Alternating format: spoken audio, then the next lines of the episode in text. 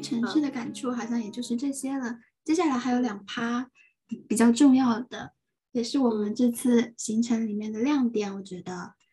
对，就一是我们去了两个美术馆看两个展览，然后二是我们对两部电影就是进行了这个圣地巡礼。对，圣地巡礼。嗯，那我们先从美术馆讲起吧。好呀。让我来翻出我们当时的 展品目录。哦，我感觉日本这边的策展真的做的很好哎。就是每次去看展，就是看到他那些，嗯，展品目录，然后然后这个导览手册都做的很精致，嗯，是觉得哪怕是对这块这方面不了解的人，也是比较容易入门，就还挺好的。对，蛮都还蛮详细的，就是那些作品年份啊、作者，然后一些解释，嗯，都做的很很到位。一方面对于嗯初级。还对一些就他比较了解的人，他可以也通过这个，就是就自己也想要做一些深的挖掘的时候，也可以去通过这个去查更多的资料，这样子。那我们先讲一讲，就是呃二三月二十七号看的那个吧，在嗯呃涩谷站是在涩谷站对，在涩谷站边上的一个叫做文化村的呃美术馆。看了米罗展，嗯对。然后米罗的话，它它的中文译名好像叫做胡安米罗。嗯，好像是的，是叫胡安米罗。然后算是嗯超现实主义派的大师级别的人物了。是的。然后这是他的一个嗯叫是什么那种。生涯展嘛，就整个他的嗯作品的那种历程，然后和其中有一个主题是和日本之间的联系，嗯，对对对，就这个一个总结展，嗯嗯，他就梳理了米罗一开始的那种嗯风格，然后慢慢的如何过渡到超现实，然后再讲了他跟日本的一些情缘嘛，他好像来过两次日本来着。是的，嗯，在这个展里，你有什么特别喜欢的作品、印象深刻的点吗？嗯，一开始我我不是说知道了解米罗这个人，所以才去看这个展。嗯，因为也是就在当时查一些公呃，就去东京到底要干些什么的时候，想说可以一些展，然后。就搜一些展览的时候，发现了这个米罗展，因为觉得像这种生涯他的作品集的展的话，嗯，需要花很多精力，就把他的作品收集在一起，不是一个经常能办的展，就还是蛮难得的。就想说，作为一个契机，就这样去看一下也挺好的。就也许在看的过程中，我会。对它产生兴趣啊，或嗯，能够学到一些东西，能够看到一些我本来就没有没有怎么看到过一些领域的作品，嗯嗯嗯，但他那个风格就是，我觉得可能我不太能那个怎么说呢，就觉得还是比较离现实比较远的，有点抽象，对，有点抽象，然后是他的一个。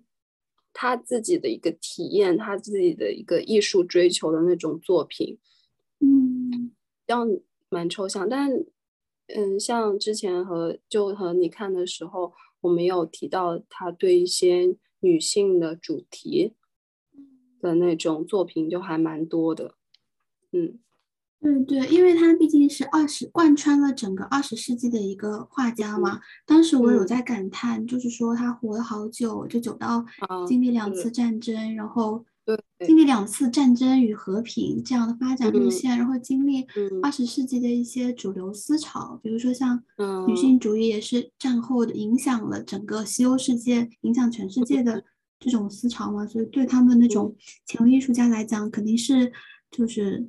嗯，避嗯避不开的那种创作主题，嗯嗯，就是，对。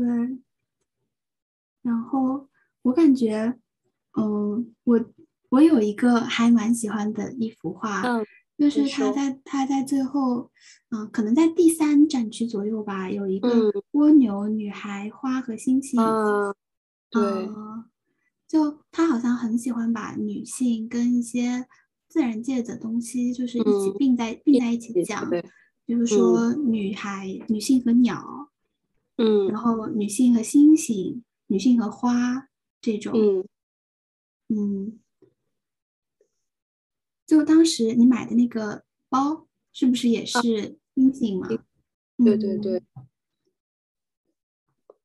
确实。对，就在后期，我看他的作品里，就是表示星星，就是用一个简单的米字，嗯，那种样子的星星，你就感觉，嗯，可能就属于他的符号吧。嗯，就是。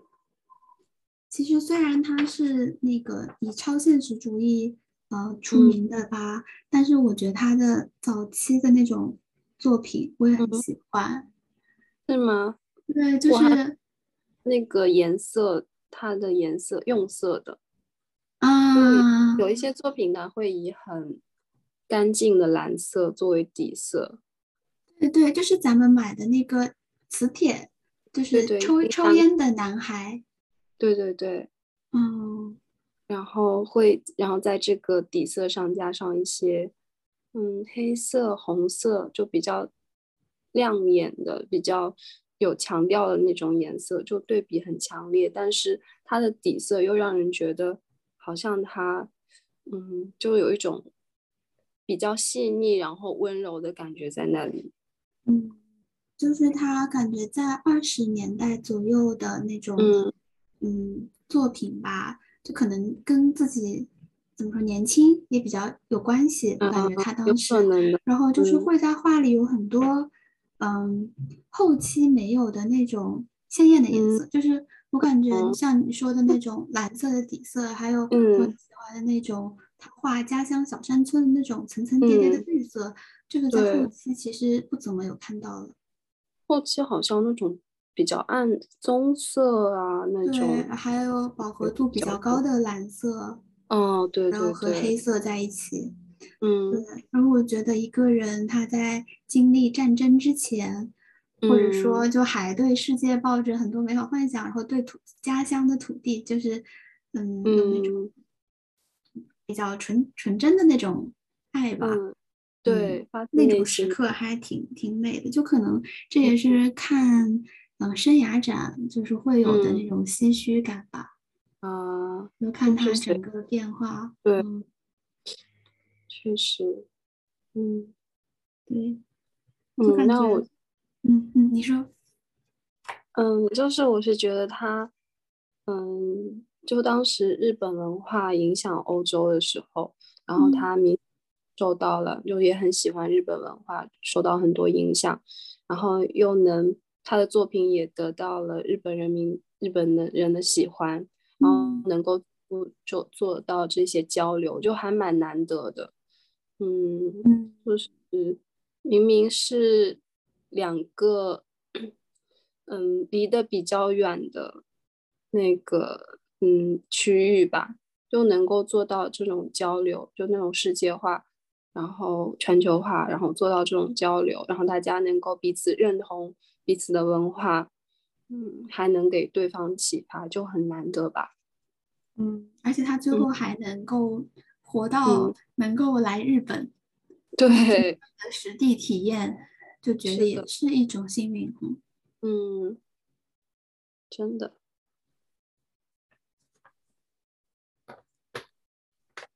嗯然后。以上就是我们对于米罗展的体验，一些非常我的一些非常浅显的。我也是，嗯，反正看完之后就觉得，就更对那种地中海的那些小岛抱有幻想，就很想去玩一玩。真的好想去。对。然后我们要讲一下我们最后一天的上午，是吧？上午、中午。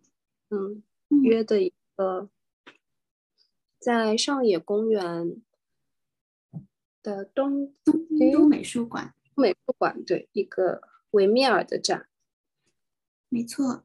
这个的话，跟之前那个时代跨度就也很不一样。这个是讲的十七世纪，嗯的以荷兰绘画为主的一个展吧。对，就它就跟真的跟我猜想的一样，它就只有一幅，好像是只有一幅吧，维米尔的那个。对，是的，真迹好像就只有这么一幅，在窗边独行女孩的那个一幅展，然后其他都是一。世纪的荷兰绘画展，对，为什么他只有一幅也能这么豪气的、这么自信的来来办这个展呢？就是因为据说这个嗯，毒性的女孩经过了三四年、好几年的修理，好多年，对，十几年，总之就是嗯，重新复复原了一下，然后结果发现他那个墙壁上面其实还嵌着一幅嗯，丘比特的画中画。然后是第一次在日本展出，所以就吸引了很多很多日本人去看。当时我们去的还是星期二嘛，对吧？嗯，对。但是但是从小到这个学生，大到那种行动不是很方便的老年人，就整个会场里挤满的人，行动都就是往前挪动都非常的不便。而且大家看画都看得很认真，每一幅都看五分钟，没错。对，然后我们就是一直等，然后等前面看完，然后再看，这样子移动的很缓慢，移动的很缓慢。我是真的第一次见到，就是嗯，展厅里这么多人的，因为我之前在日本没有看过这种西洋相关的展，嗯，就感觉如果是日本本地相关的，比如说。嗯，浮世绘啊、茶道啊这种的展，就在金箔也办过好几次，但是远远没有这么人气。嗯，我是看过之前那个有纽约大都会美大都会博物馆、大都会美术馆的一个，它里面的藏品带来，嗯，日本的一个展，然后那个展也是非常多的人，还有一个英国的。国家美术馆还是博物馆的一个展，然后是在大阪那边，也是，就是大家都是那种很多人，然后大家带着小的那种像望远镜一样的，对，在观察那个每幅画的细节，然后还有做笔记的，就真的很认真。然后我感觉关于日本文化的展，其中有一个就是几年前在京都的国立博物馆，在嗯，就。是在三三十三间堂那个附近的那个展，然后办过一个刀展。哦，听说过，听说过。对，然后那时候真的是很多很多人，好像是应该应该也是因为和那个游戏有关吧？你知道刀剑乱舞那个？对对对，那个游戏，所以有很多年轻人去看那个刀战。嗯嗯，好像对。但日本人还是对那种西方文化，就非常的有一种非常高度的那种热爱、热衷。对他们好像就是很亲欧吧，亲美。对，就是嗯，非常向往这些。嗯嗯，就是这次展的话，因为像十七世纪的那种绘画风格，还是就比较多。嗯嗯，很认真的一些肖像画。就古典的风格，对，比较古典的肖像画，颜色也是比较暗的。嗯，啊，有风景画吗？也有一些吧，是有风景、人物，还有静物，是不是？对，那在第三三楼有一些风景人物，对，还有一些圣经故事的话。啊，是的，是的，嗯嗯，然后感觉这一次就是看到了很多不同的。肖像吧，就是像一开始你说的，嗯，非常古典的风格，就是那种伦勃朗式的那种，非常注重，非常注重光线的明暗对比，然后把人物的衣服上的每个皱褶和嗯饰品上的每一束那种反光，就那种珍珠，都画的非常细致，感觉也是挺厉害的。对。而且当当时是肖像画的那种，嗯，他的对象可能他的那些，这个他的客户就都是贵族，上流阶级，对对，上流阶级，所以他们的服饰也是很华丽，就很精致。对，好像也是会为了说我要今天要被画了，所以特地穿上自己最好的 衣服，戴 上首饰那种感觉。嗯，不过我感觉就是能就看出肖像画就是怎么算。怎么算比例高强啊？其实我不太确定这个标准，但是从我自己就对这次的体验来看的话，我感觉大家如何处理就是暗部的地方的表现，就是很能看得出差别。有的人就有的画家他画暗部就真的就一片漆黑，你看不到什么东西了。图案。对，但是像伦勃朗就他有一幅什么的来着？反正就觉得他画的那个暗部吧，就是人物的，就是手的那些细节，就还是可以能够看到的。对，就是觉得，嗯，大家的处理不就还挺不一样的。就像那种弹钢琴的时候，就是弹得好的人，就是是在弱的弱的乐章也会就是 很有发挥，但是有的技术可能一般般的，他就在弱的地方可能就只是弱而已。我当时就觉得。对，当时就觉得有一种这种呃艺术之间的通吧，可能嗯或许有，嗯我其实不是很了解，就是我也我也不是了解，嗯，确实的，一个。好的画家应该是对每一处的细节就是都做到完美，嗯。嗯，然后有他自己的风格，没错，嗯，然后我感觉以那个窗边读信的少女。就是为首吧，那个时期的肖像画的整个构造，我看下来有两一两点印象很深刻，就是一是有那个画中画，嗯，对，就我后来查了一下，说那个画中画就会代表人物心境，然后暗示这个作品的主题那种效果。哦，对，它好像就是在。些画的解说上面也有说，是吧？啊，对对对，然后就感觉相比之前那个阶段的话，就它不仅仅是画肖像而已，就传递了更多的信息。对对对，然后看画的人好像也能从，就是有一种解谜的快乐。嗯，没错没错，画猜测这个画家他想要表达什么，然后藏了一些什么东西，也是当时那种会。嗯，他们欣赏画作的其中一个乐趣，没错。嗯然后第二个的话，就我发现相比之前一个阶段的肖像画，会多一些前景。就比如说，嗯，餐桌上的桌布，就通常人物穿的衣服，就正面主主被摄主体，嗯，背写主体，可能就穿的衣服会稍微简单一点。然后他的那个。嗯，前景的那个桌布就比较花哨，有很多各种各样的花纹。嗯，就感觉嗯，这个画的焦段不一样了。之前那个阶段可能是就特写，就只有上半身，然后只有你这个人。然后，嗯，到了后期的话，可能就稍微拉远一点，就是为了描写你这个人，他也会嗯画你居住的空间，嗯，然后你的心境那种，嗯。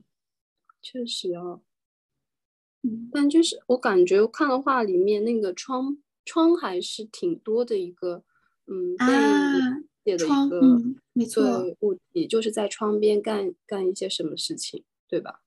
对对对，啊，这么说起来，我突然想到，就是有一个风俗画，就是有一个老妇人从窗里面递出来一只鸡，要卖给屋子里的少女。是的，是的，这个我也记得。对，然后我当时觉得，哎，就是这么日常、这么生活的一个细节，就是用那种很古典的画法来画它，就是画的很精致。我觉得有一点点，有点奇怪，其实。嗯，对哦，为什么他要画这个生活片段呢？对对对，就感觉跟我印象中的西洋画有点不太一样，就感觉一般都是会比较端着。如果画这种生活细节的话，可能会用。更潦草的笔法吧，嗯，不知道，但是嗯嗯，还挺有意思的吧？嗯，对的，感觉就是看这个画，然后去了解他们当时那个时代的人，虽然也不是全部，可能就是一部分，嗯，是片面的，但是也是一个能够观察到他们当时生活的一个，嗯，媒介一个手段吧。没错，相当于就是那个时候的照片了。对，一个剪影。对，感觉看展其实，嗯，还挺需要时间的。咱们基本上每一场都看了有两三个小时，两个小时。是的，嗯嗯，算上。嗯，前面的交通，后面的，比如说在纪念品店挑挑选选，我我觉得至少要三个小时。如果好好看一场展的话，真的真的是需要三个小时。我感觉我以前在国内看见，好像从来没有花过这么多时间。哦，我感觉也是，基本上一个多小时这样子。对，嗯嗯，东京真的有很多京都没有的这种美术馆，然后特定特定的这种展。对，然后我想到一个点，就只嗯，这的维米尔他画中画不是通过他们现代技术，就是它 X 光扫射的时候才发现的嘛？对对对，对，然后就觉得还挺，就是嗯，如果是在以前的话，可能大家没有再办，没有办法再发现这一幅画中画了，可能也随着现。技术的进步，就他能会发现到一些意外的东西，就是，嗯嗯，怎么说被隐藏的一些东西，能够通过一些现代的技术来发现。我之前有看到网上一些人的评论，就是因为修复前跟修复后不仅仅是那个丘比特的那个信息更多了，其实，嗯，它整个画的光泽，然后颜色好像也会有点变化嘛。然后，然后就有人说，其实他更喜欢修复前的样子。哦，对。然后我在想，我在想，因为这种修复感觉是不可逆的嘛。就对呀。虽然说，就是它让大家看到的更多，从这一点上来说是一个好事，但是或许会不会因为这种修复而损失掉了一些什么东西呢？我感觉是有得有有得有失。对对。嗯，就。前两天我不是上课了嘛，就上了，对对对对，然后其中有一个老师，他是就是做这种修复工作的，然后他讲了一些经验，就他们在修复工作的时候，最重要的一个点就是你要把握你到底要修复到哪个程度，你到底是要保持它的原有度呢，original 呢，还是要把这个画变好看？就它可能有几处破，但是嗯。你如果想你要把它这个破损全部都变完美，它好像又失去了这个画原来的那个，嗯，它的味道。但是就你把握一个度真的是非常重要。确实，嗯，哎，毕竟你说以前流流传下来的东西，然后经过一代一代人的这样子的修复和筛选，然后对，它是不可逆的嘛。然后对于下一代人来说。就是他，他能够得到的这个初始的样子，就嗯已经被确定了，就他没有办法再改变了。对的，就所以在你当你看这一幅画的时候，就你看到的可能不是他最初的样子，但是你说随着时代，他这幅画就是经经手的那些人对他的一些修复。也相当于是历史的一部分，就融入到了这幅画里面。嗯，没错，对。然后还听到一个很有意思的一点是，嗯，就有嗯，当时讲课的有一个京都文化博物馆的老师，然后他讲到，就办一些这种展，不仅仅是我办这个展，然后让大家来看，也是一个嗯。比如说，像之前他办了一个，嗯，像一个屏风展吧，经那种日本文化那种屏风展，然后有一些，嗯，当时日本古代的一些街区的那种画。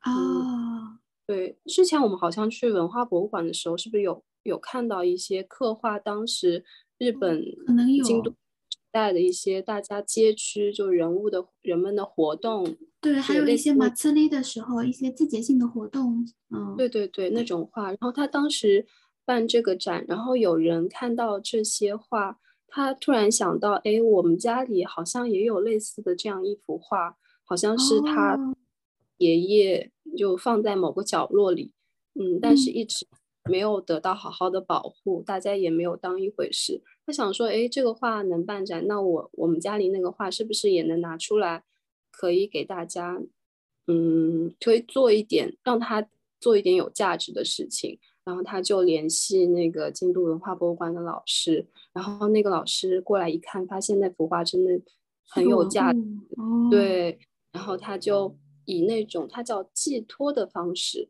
就他不是说把这幅画完全赠给，嗯。博物馆，但是是让他们保存，然后好好的利用这一幅画，嗯，去做一些有它本身，他们只是放在那里就什么都干不了，就能做一些更多的事情。然后后来那幅画就被拿到那边，然后办办展这样子。啊，也就是说通过这个展，然后增进一些跟民间的互动，或许可以有些意外的发现。对，就这是我以前没有想到的一点，原来也漫展还有这样一个。嗯，一个能够拿的达到一个这样的一个手段，这样子目的，嗯，没错，嗯，对。那么第二部分的话，就是呃电影这方面了，嗯，那我们对，然后我先大概讲一讲吧，就是我们这次嗯主要是两部电影，一部是呃《海街日记》。呃，因为它的主要摄影地是在镰仓，有很多个点，然后我们就决定，嗯，趁去镰仓的时候也打卡一下相关的拍摄地。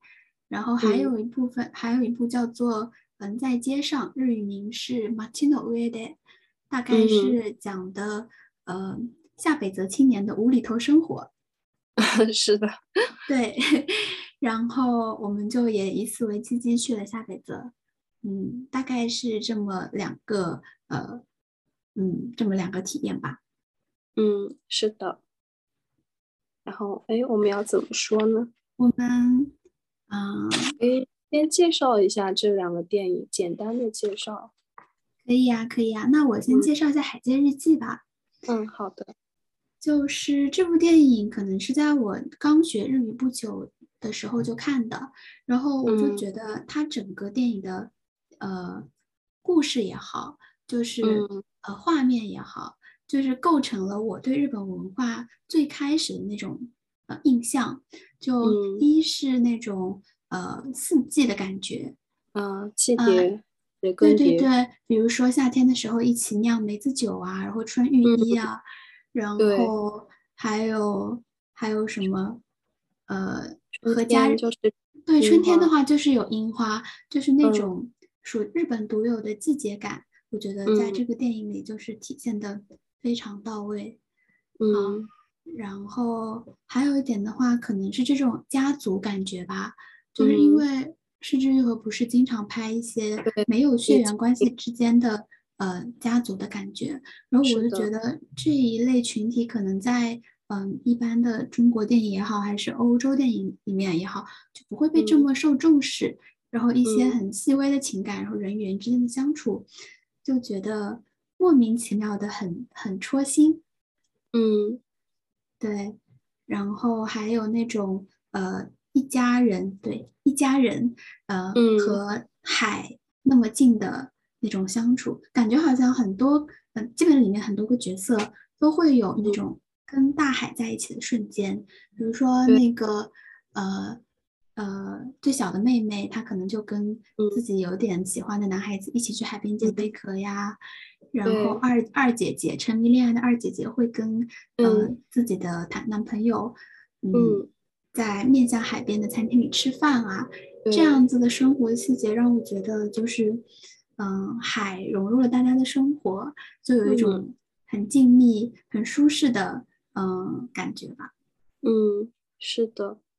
而且大姐不是她和她的那个对，嗯，那个男生，他的对对对上司还是对对上司，他们谈话的时候也有在海边，我就觉得大海真的可以容纳人的很多情绪，是的，你可以在任何的时刻都去拥抱大海，然后找到慰藉，然后这一点就能够通过屏幕传达给观众，就觉得还挺温暖的。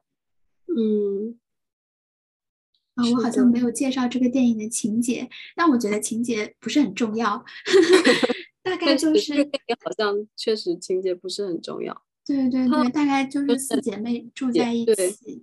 然后姐姐像妈妈一样，就是宁愿牺牲自己的婚姻和未来，就是也要照顾好一家人。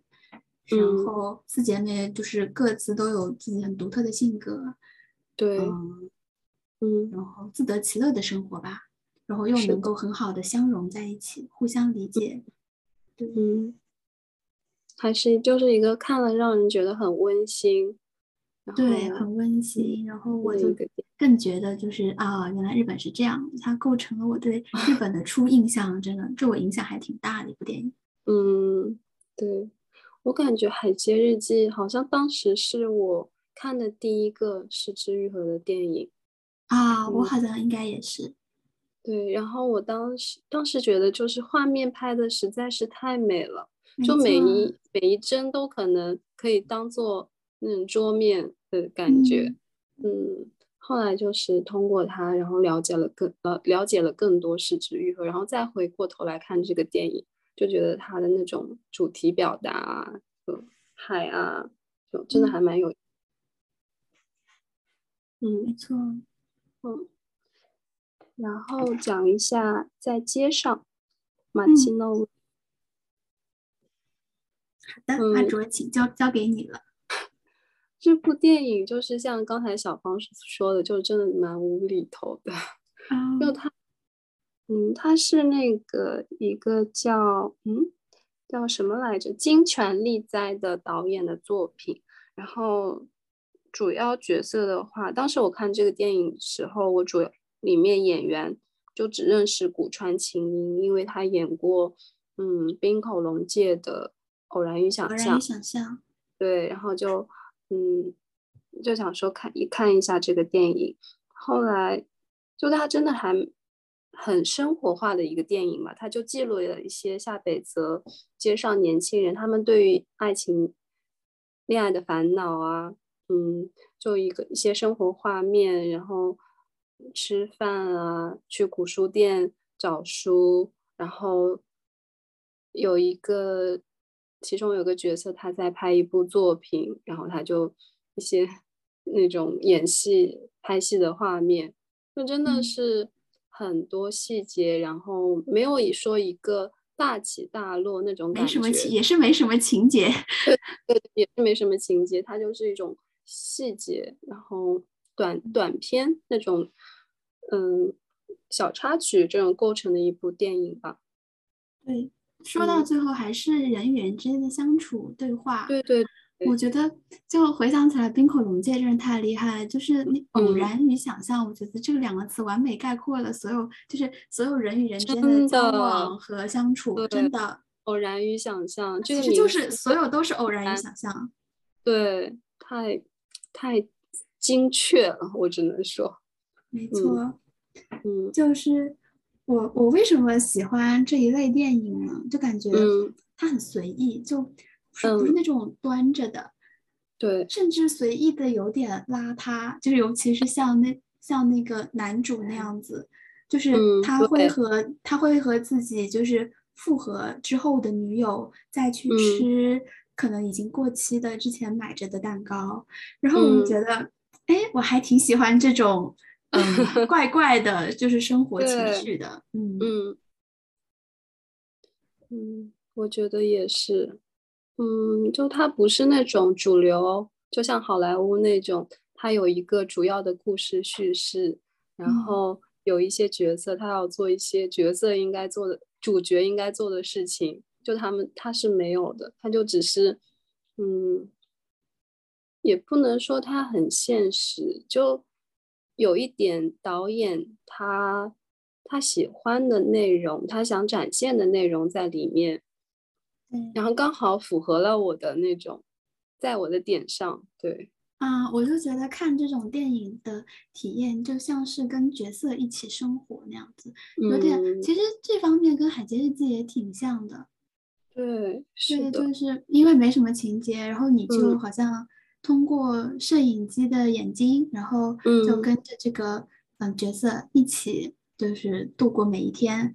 然后这种感觉就真实到让我们一踏入到那个街区，就觉得我在电影里。就是那种共鸣和代入感，可能就是胜过有什么大起大落的情节。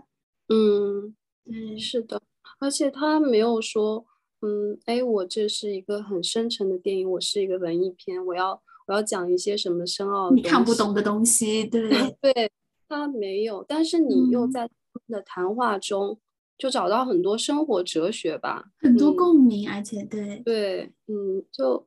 嗯，他是那种很细微的，就一点点渗到你心里去，感觉是没错。其实后来想想，像这种日常向的电影，可能也就是不那么好拍。就是你要如何去规划那种日常当中的呃对话和细节，然后让人不觉得生厌。对，不会无聊。抓住生活当中的那些灵气，我觉得其实可能还挺难的。然后你又不能让。不能让那个对话显得太过的做作。对，嗯，就还蛮喜欢这种有一点小家碧玉。然后怎么说呢？嗯，反正是我是觉得真的很有灵气吧。嗯嗯，就是很清新的，就怎么说？很自然，不好难形容。对 对对对对，非常的舒服。对。嗯，然后，然后我们就去了这个这两个电影里面主要拍摄的地方，一个是镰仓，然后一个是下北泽。对，镰在镰仓的话，主要就是去了刚刚说的那个呃，电影里面有拍到的一起吃饭的餐厅，然后那个餐厅里面就到现在还挂着四位主演的当时的签名。然后后面好像也陆陆续续的有一些节目啊、电视作品到那个餐厅去拍，然后那个老板也就是，呃，把那些参与的著名的这个人的签名都留在一起，放在那个餐厅的角落里。不过那个餐厅真的也是到现在，我觉得没有什么太大的变化。嗯，它的它的内设也就是旧旧的。对，就那个装修好像就一直成，一直是。保持同一个风格，没有变化过。对，没错，他们好像也没有什么商业野心。我感觉，如果在国内或者怎么样，你一一个电影因为一部餐厅火了，啊，一反 了，一部一个餐厅因为一部电影火了，他可能就会蹭热度，你知道吗？就是要么就是疯狂打广告，然后甚至有的可能会开分店。嗯，对。但这些都没有。把那个，哎，这个是这个是，比如说海街。日记同款的，对对对，然后放在门口，对 对对，他就不会，就很自然，嗯，而且意外的没什么人去，哎，对啊，没有什么人，那可能因为他处在，他就在江之岛也有关系，他在江之岛，然后在嗯一个海边的城市，就可能和环境也是有关系，也是看到有一些其他的。虽然可能不是电影，比如说一些小店，像京都的，它可能出现在一个那个日本综艺节目中啊什么，他们也会也是会把那个牌子放在门口的。嗯，对。然后除了这个餐厅的话，我们还去了啊，就是极乐寺吧。极乐寺，嗯，就是呃二姐和妹妹就是在有一天。呃，急匆匆的上班和上学，就是赶过去的路上，他们一路飞奔，一路就是到那个车站里面等车，那种画面让我觉得很有生活感。然后那个车站也很漂亮，红色的油桶和嗯，那个叫什么旧旧的、旧旧的木造的车站牌，还有绿绿的树叶这样子。然后是春天，它。那边有一棵樱花树，还开了一点小花，这样子。哦，对对对，嗯，就感觉这次看到了真的很多的樱花，尤其是这些意外之处的那种长在生活街区里面自然的樱花，让人觉得还挺挺意外，挺开心的。对，挺惊喜的。就我们也没有特地说要去哪里看樱花，但只是到了那，然后发现有樱花树，那我们就赏赏一下花。对，然后在那个极乐寺边上有一有一家那个佛教的寺院，叫做成就院，好像。然后我们看那个旅游介绍说，这边竟然算是镰仓的绝景之一，就是盛开的樱花树，从下面还可以眺望到海边沙滩。对对，然后我们就也有过去，嗯，就过去有打卡。嗯，对，然后最后就去了海边。然后很巧的是，那天我们不是也穿了黑白嘛？就是在电影的最后结尾的时候，他们。四姐妹也是穿了全身的黑，刚从葬礼回来，然后在海边开始打打闹闹，然后我就感觉那天又是阴天，整体的氛围甚至还有点像，就是不是那种阳光灿烂的海边日落，就是那种有一点阴阴的，有点有点带着悲伤情绪，没错，有一点伤感的海岸，嗯，对，还挺好的，意外的还挺合适，嗯。那海街日记应该就是这些，没错。然后就是在街上，嗯，我们其实还去了蛮多个地方，哎，没错。因为下北泽很小，就感觉走走就哪儿都能到，很方便。发现搜一下之后，发现都是就几百米的距离，就在几分钟就在边上。没错，嗯，他的话，我们好像先去的是一个他。店里面出现他主角的古着店，嗯，没错，主角当老板运营的古着店。对，然后我们去那个他的门口摆拍了一下，就他门口放着两个椅子。没错，我们还进去店里逛了一下，但是我感觉没有挑到特别合适的，因为他那个店很小嘛，然后很多衣服也是叠着，没有摆，没有摆出来的。嗯，是的，嗯。好像店本身就看了一圈，没有对，对，当时好像是一个女店员在里面来着。嗯，是的。整体的陈设的话，好像也没有怎么变，基本上跟电跟电影里就是差不多。对，一模感觉一模一样。哦 我也觉得上可能会有差别，但像店门口那种招牌啊什么，就真的是一模一样。对，其实我还挺意外，就是我们在摆拍的过程中，还有不少就是人小哥哥小姐姐进出那个店。嗯，对，嗯，不知道大家 是那种嗯看了电影来的，还是说就这家店可能在本地人当中就比较火。嗯，对。然后我们去了那个剧场，在十字那里，十字那里剧场。对，它这个招牌真的超有感觉的，而且而且还有那个灯，对灯，而且它有一个很蓝色、饱和度很高的一个门，没错，还有那个红色饱和度很高的招牌，招牌对，然后有那种楼梯，就是旧旧的，然后嗯，然后那天也是下雨嘛，很昏暗。对，嗯，我们去的时候也是傍晚了，有刚好是黄昏的时候，然后那个效果灯也都点起来了。对，嗯，感觉就是在那里的时候，好像也不必特意干什么，就是光光是站着，然后融入那个街区，感受那种感觉，就是感觉就很满足了。真的，就整个氛围就在那里了，感觉就像在电影里。没错。嗯，我们还去了，就是电影里出现的古呃古书店，古书哔哔哔，就是古川琴饰演古川琴，对对，嗯，饰演在工作的那个书店，书店，嗯，然后没想到那个书店里还有放那个在街上的 pamphlet 小手册，对对，小手册，嗯。嗯，好惊喜啊！然后我们就去买了。必买必入，必买必买。他们那个感觉也还是挺低调的，就是没有做什么太大的宣传。而且我看店里好像也没放着几本吧，我们俩拿掉两本之后，好像只剩下一两本了。真的吗？嗯，我看是的。没有注意到这个点，呃，很好笑。但那个氛围感真的很好。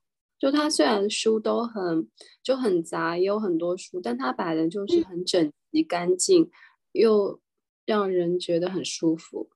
没错，他也会卖一些 CD 啊，然后一些绘本。嗯，对对，周边。没错。然后我们在那里激情合影。对，店门口。对，完了之后好像还去了隔壁的一家那个二手音响店。二手碟片店，嗯，是的，嗯，还去了哪里？还去了那个，我们就去了那个下北泽一番街，嗯。嗯，一番街那里还听到了一个 live，对对对，就是在暮色降临的时候，那边突然有一个大台子，然后有一个。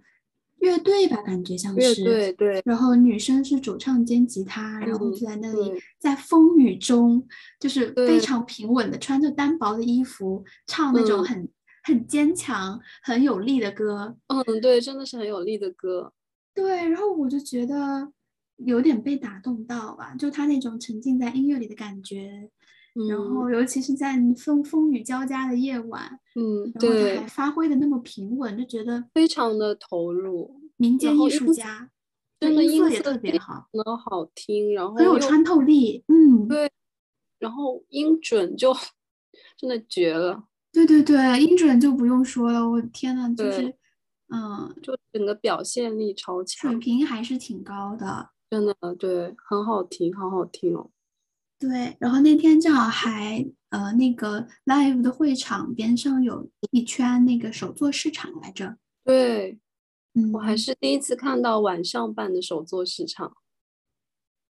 哦，这个有点像那个上海大学路，就是大家会做的在周末的一些市场，也是就是很多店会来出摊卖的，也差不多是手做的饰品啊，然后小摆件。这些，然后边上也会有一个，嗯，叫什么流浪歌手一样的，就是 live 会有在弹，嗯。嗯，原来是这样，像，嗯，哦，跑偏了，我们是在讲那个，在讲电影来着，对，最后还去了，还去了那个剧团百鸟座，嗯，剧团百鸟座，嗯，就是去摆拍了。没错，在电影里不是也是有一个姑娘因为漫画所以想去这个地方，对。然后我们就是打卡打卡的打卡，嗯，打卡的打卡。它那个牌子真的很可爱。对，而且那个地方，嗯，我感觉哈，电影不愧是电影，就它那个镜头的设定都提前想过，我们只要就是到了那个地方，然后。嗯，根据电影那样子的构图摆好，然后人去，无论怎么样，就都很好看。是的，那个构图他已经应该是就设想过、设计好的。嗯。啊，真是太充实了！现在聊起来觉得真的好充实。我们真的去了很多地方，做而且我们每天早上七点钟起来，晚上一点钟睡觉，但是精神出奇的好。虽然到最后的时候实在是有点玩不动了，但还是很开心。嗯，我真的在回来的飞机上，从还没有起飞就开始睡觉，然后醒来就快降落了。